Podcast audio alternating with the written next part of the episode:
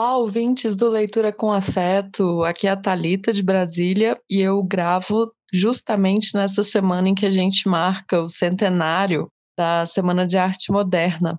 Muito feliz, sei que em várias cidades está tendo comemoração, inclusive aqui em Brasília eu fui numa exposição e é interessante esse momento porque pode-se dizer que foi um dos primeiros momentos em que a arte brasileira se olhou e também trouxe à tona uma brasilidade, algo nacional, não é? E já existem pesquisas que falam que São Paulo não foi o único lugar, mas ele teve essa onde apareceu mais, né?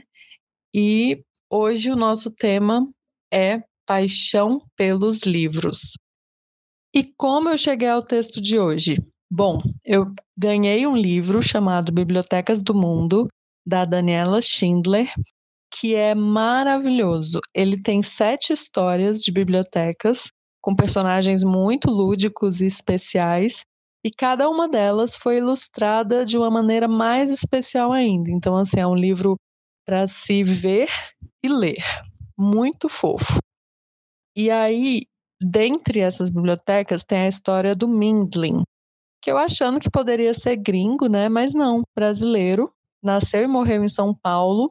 Hoje em dia, a coleção que ele fez durante a vida, durante mais de 80 anos, ele está na USP, é a Biblioteca Brasiliana Gita, esposa dele, e José Mindlin.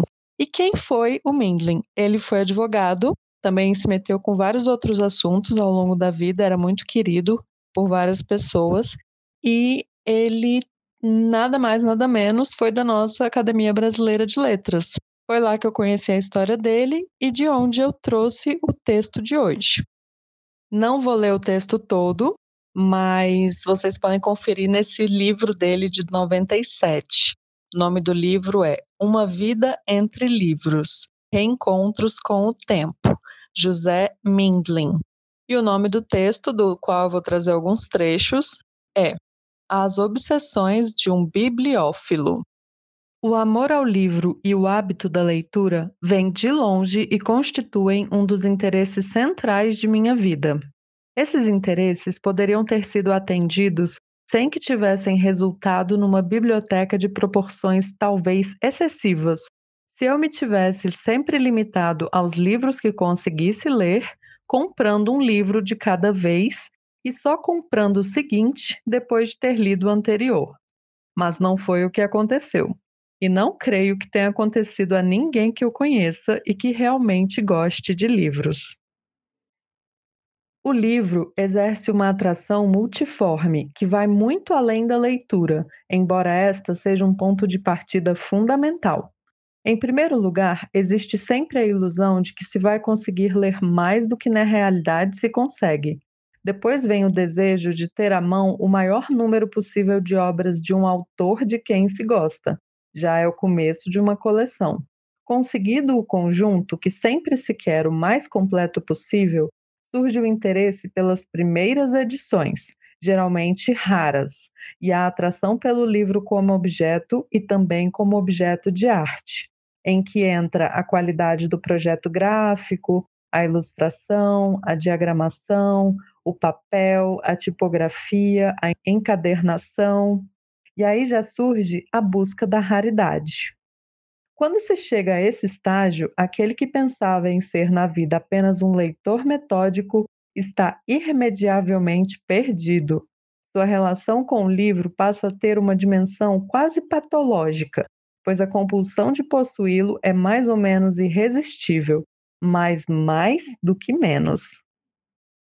Foi o que me aconteceu, mas costumo dizer que sem me causar muita preocupação, pois passei a argumentar para mim mesmo que se tratava de uma doença que me fazia sentir bem, ao contrário das outras, e que, além do mais, era incurável. Minha biblioteca, que começou aos 13 anos com a compra de poucos livros, foi crescendo, continuou a crescer no correr dos anos e cresce ainda hoje. Mas durante toda a minha vida a leitura sempre foi o fulcro da biblioteca e sua razão de ser. Os demais fatores de interesse surgiram depois e são complementares. Muito mais do que um colecionador, considero-me um leitor incansável e, o que é mais grave, um leitor indisciplinado. Leio muito desde a infância, livros sobre os mais variados assuntos, desde que atraiam o meu interesse. E muitos livros releio, o que é um complicador, mas que não se consegue evitar, nem há razão para querer evitar. Gosto muito de ficção, de biografia, de ensaios, de história e relatos de viagens, especialmente pelo Brasil, de crítica literária, de diários e, naturalmente, de poesia.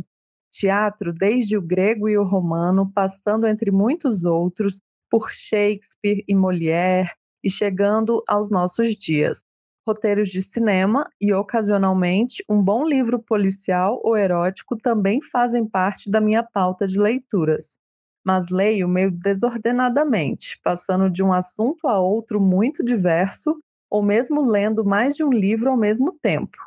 Quanto aos livros de arte, são parte significativa da biblioteca, mas confesso que os olho muito mais do que leio, pois as técnicas de reprodução progrediram tanto e os detalhes nos livros são tão destacados que acontece às vezes de se ficar conhecendo melhor a obra quando reproduzida em livro do que vendo a original. Há um outro detalhe. Gosto de arriscar a leitura de autores inteiramente desconhecidos por mim, mas que por motivos às vezes difíceis de definir ou explicar me atraíram e fiz descobertas que me deram um prazer muito grande, um outro tipo de garimpagem, além da busca do livro raro. Este a gente normalmente procura porque já conhece. Como exemplo dessas descobertas, mencionaria três livros que me atraíram sem que eu soubesse bem porquê, mas cuja leitura recomendo enfaticamente. Um deles é O Evangelho da Incerteza, de Wanda Fabian, editado pela Nova Fronteira, de que eu nunca tinha ouvido falar, mas que me entusiasmou já há mais de 20 anos e que reli há algum tempo com o mesmo prazer. Com esse livro aconteceu uma coisa curiosa. Eu não sabia nada sobre a escritora e pensei pelo enredo e estilo do livro que fosse mineira. Nem sabia se era viva, pois em 1993 tive a surpresa de receber um telefonema de Wanda Fabian, carioca e não mineira, muito simpática, dizendo-me que, por conta de minhas referências, a Nova Fronteira tinha resolvido reeditar o livro. Fui ao lançamento no Rio, conheci a autora e ficamos amigos, o que é sempre uma das coisas boas da vida. Os outros dois livros também são de mulheres, mas com elas não deu para ficar amigo, desde logo por motivos cronológicos. Não fosse isso, bem que gostaria. Um deles foi o Diário de uma Moça da Corte Japonesa do século X, o livro de travesseiro de Sei Shonagon, onde se vê que as emoções, as intrigas e os interesses humanos fundamentais são muito semelhantes através do tempo e do espaço. E agora vamos à reflexão. E aí, o que, que você achou do texto? Eu me encantei. Eu tentei ler da forma como eu acho que ele foi escrito, que parece que ele está conversando com a gente. E eu acho que o livro deixa a gente assim muito à vontade mesmo, sabe? Quando você está rodeado por eles em casa, ou então você vai a uma biblioteca, se perde entre as estantes ali, de repente um livro te olha. Já aconteceu comigo. Ou então quando você vai a uma livraria, aí tem aqueles setores bem definidos, né? E você fala, ai, quais são as novidades? Ou então encontra livros muito diferentões que já te atraem pela capa. E eu acho que todo mundo deve ter uma história interessante assim de um livro que de repente, nossa, saltou aos olhos e você foi folhear e se apaixonou e comprou, ou então pegou emprestado, ou então aquele livro que alguém te emprestou e você leu. Enfim, eu acho que são muitas histórias e mais do que histórias, são presenças. Eu acho que a paixão pelos livros vem muito do que você pode aprender, do que você pode sentir, do que alguém que te recomendou pensou que você pudesse sentir.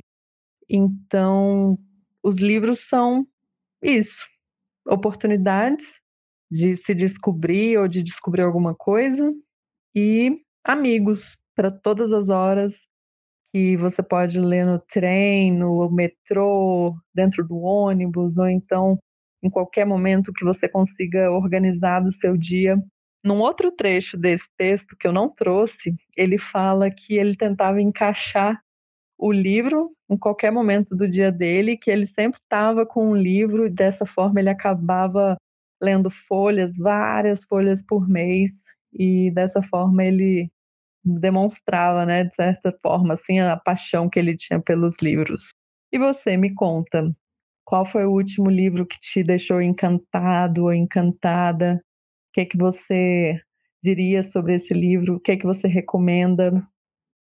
Da biblioteconomia, tem duas leis que têm tudo a ver com essa nossa conversa. Para cada leitor, seu livro, para cada livro, seu leitor. E essa paixão pelos livros é tão doida que às vezes você compra, não lê de cara, mas dali um tempo você olha para aquele livro e chegou o momento de ler, sabe? Então, é uma relação que vai se construindo com o tempo. Às vezes você chega até a emprestar para alguém antes de ler, ou não, né? eu mesmo sou um pouco ciumenta, eu repenso três vezes antes de emprestar para alguém, mas tem umas pessoas bacanas que me emprestam. e da faculdade que eu estou fazendo, no último módulo de aulas, né?